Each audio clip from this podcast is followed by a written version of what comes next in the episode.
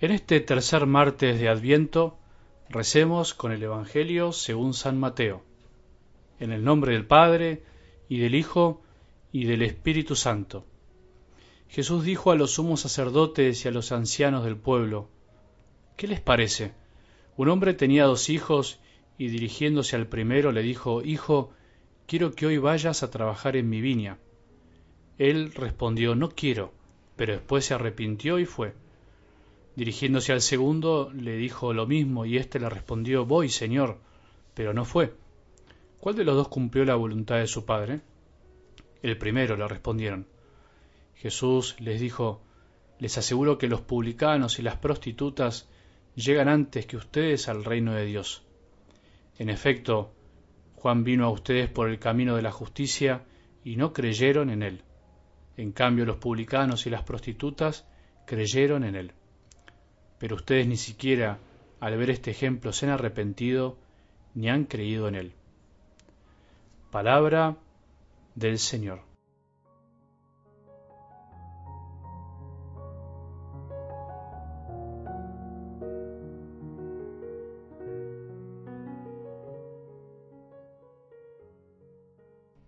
El adviento también es tiempo para que aprendamos a moderar nuestros deseos, Señor, mi corazón no es ambicioso ni mis ojos altaneros. No pretendo grandezas que superen mi capacidad, sino que acallo y modero mis deseos como un niño en brazos de su madre.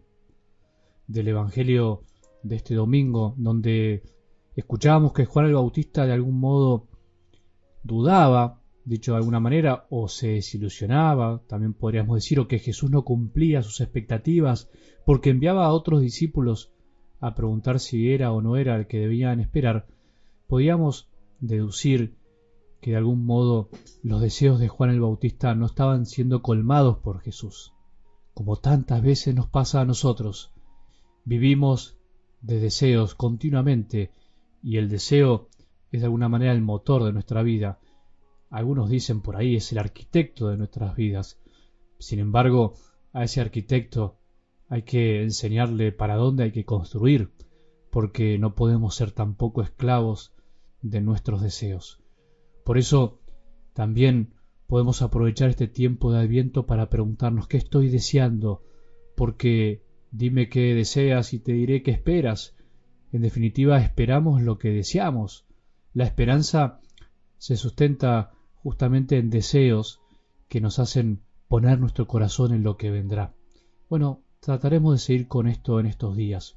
Y antes de reflexionar sobre algo del Evangelio de hoy, quería hacer una advertencia, ya que a veces también tenemos que tener cuidado con la palabra de Dios, porque rápidamente podemos sacar conclusiones pero sin escuchar profundamente. Hay que escuchar profundamente lo que dice la palabra, lo que dice Jesús, por ejemplo, hoy. Un error común al reflexionar sobre la palabra de Dios, a veces solos o en grupos, es decir, por ejemplo, bueno, Jesús hoy nos está invitando a ser fieles a lo que decimos. O sea, cuando decimos que sí, que sea sí, cuando decimos que no, que sea no. En definitiva, que cumplamos la palabra, que seamos hombres de palabra, que no tengamos ambigüedades. Y eso es verdad, por supuesto. Eso se desprende de una manera obvia de lo que escuchamos. Pero si vamos al texto de hoy, no es en realidad lo que se refiere concretamente, aunque está explícito, es verdad, pero en realidad es de sentido común que tenemos que ser fieles a la palabra, que tenemos que ser fieles a lo que decimos. Lo que está haciendo hoy Jesús es dando una crítica muy fuerte a los hombres religiosos de esa época y a nosotros también, o por lo menos a los que se creen y dicen ser religiosos. Les cuenta una parábola, los hace responder y después les dice, ustedes son aquellos que dicen que van, pero al final no van. En cambio, las prostitutas y los publicanos, los pecadores, los aparentes pecadores públicos que dicen que no, son finalmente los que van, son los primeros.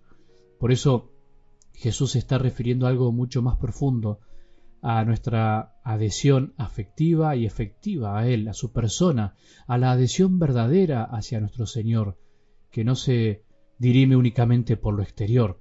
Nosotros podemos ser los que dicen que sí, pero ¿estamos viviendo lo que Jesús nos enseña? ¿Estamos siendo coherentes con lo que Él nos muestra? ¿Estamos amando como Él nos ama? ¿Estamos amando como Él quiere que nos amemos? ¿O estamos también criticando a los que vemos que están en un pecado público y que aparentemente no tienen fe? ¿O que incluso están en contra de la Iglesia y al criticarlos nos estamos poniendo en un lugar especial?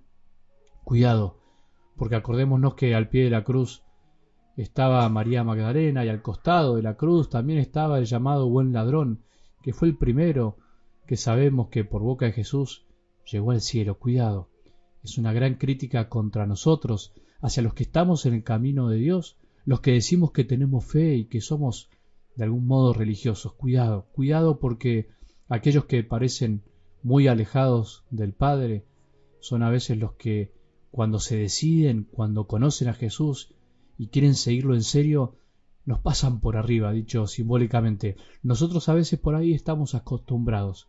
Por eso preguntémonos hoy si nosotros no somos como los que decimos que vamos, pero al final no vamos, que por ahí no estamos creyendo verdaderamente, no estamos viviendo lo que decimos, no estamos siendo coherentes plenamente.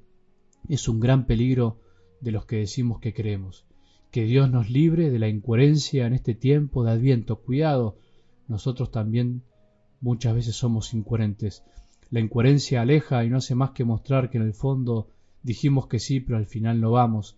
Y sigamos el ejemplo de tantas personas que parecían alejadas como en el Evangelio de hoy, pero que finalmente cuando encuentran a Jesús son las que viven la palabra a fondo. Señor, confortanos, ayúdanos a oír tu palabra verdaderamente y por favor, escucha también los anhelos más profundos que tenemos en el corazón y que a veces no nos animamos a expresar. Ayúdanos a llegar un poco más convertidos a esta nueva Navidad que se nos acerca.